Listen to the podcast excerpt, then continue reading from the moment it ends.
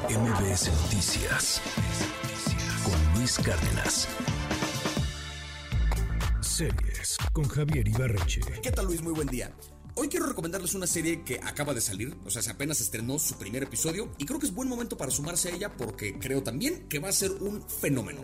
Hoy les quiero recomendar la serie The True Detective. True Detective es una serie de antología, es decir, cada temporada es independiente y ha sido una serie bastante irregular. La primera temporada, protagonizada por nada más y nada menos que Matthew McConaughey y Woody Harrelson, es quizá la mejor serie detectivesca de la historia. Cuenta la historia de dos detectives que investigan un caso que quedó abierto en los 90 y sigue como el presente y el pasado, las actuaciones son brutales, es una cosa maravillosa. La segunda temporada, que también tiene grandes estrellas de cine, quedó muy corta en calidad y la tercera temporada no es mala, pero sigue estando muy a la sombra de la primera pero acaba de estrenar una cuarta temporada que tiene varios elementos que la distinguen y elementos por los cuales creo yo vale mucho la pena asomarse. Esta cuarta temporada, primero que nada, es protagonizada por Jodie Foster, a quien recordamos todos del silencio de los inocentes, pues acá la vuelve a ser de detective. Y la historia ocurre en Alaska, en un pueblo que se llama Ennis, muy al norte de Alaska, donde hay un periodo del año en el que por 30 días es de noche. Y en medio de este periodo, los científicos de una estación de investigación desaparecen misteriosamente una noche eh, y lo único que dejan detrás es la lengua cortada de una mujer,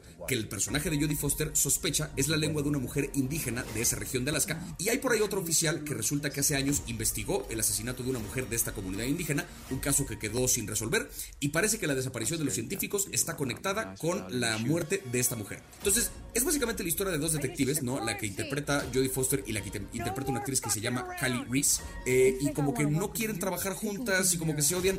Parecería un poco que cae en el cliché de historias de detectives, pero tiene varios elementos que creo yo la ponen en un plano aparte. Primero que nada, hay un dibujo muy misterioso, pero al mismo tiempo claro, de los personajes. Como que no nos revelan mucho de su pasado, hay una sensación de que estamos entrando tarde a la historia. Como que la serie no trata de darnos la información digerida para que sea fácil para nosotros, sino que a través de cosas que los personajes sueltan en diálogos, vamos terminando nosotros de armar el rompecabezas de quiénes son, cosa que nos convierte en espectadores activos y ya desde ahí, para una serie de, detectives, creo yo, es un elemento muy valioso. Hay además otro asunto muy interesante que es que la historia, el ambiente es una cosa fundamental. Así como la primera temporada ocurría en Luisiana y el tema de los pantanos y esa cultura era un personaje importante, aquí Alaska es un factor crucial.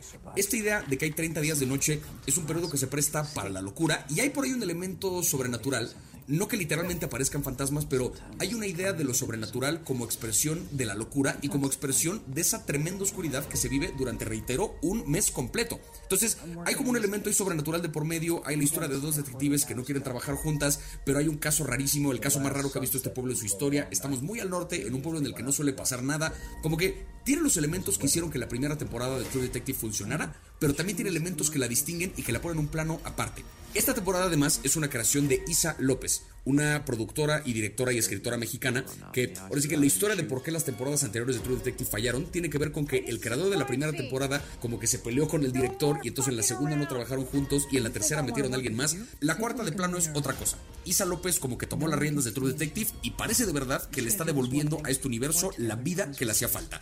True Detective es una serie tremenda, ahora sí que la recomendación de hoy es doble. Vean la primera temporada de True Detective, esa ya está completita en HBO y vale mucho la pena. Y una vez que la terminen, brínquense a la cuarta temporada que acaba de empezar y que va a estar saliendo domingo a domingo también en HBO. Ahora sí que para los que somos fans de Jodie Foster, verla como investigadora y como una persona pesada vale muchísimo la pena. Acaba de salir, reitero, en HBO, apenas va un episodio. Es temprano para saber si está buena la serie completa, pero este capítulo piloto es brutal. Y bueno, eso fue todo por mi parte. Nos escuchamos la siguiente semana. Eh, me encuentran en todas las redes como arroba Ibarreche Javier. Por ahí están mis videos con análisis sobre películas y series más a fondo en mi canal de YouTube. Y también en mi canal está mi especial de comedia para que se asomen a verlo. MBS Noticias con Luis Cárdenas.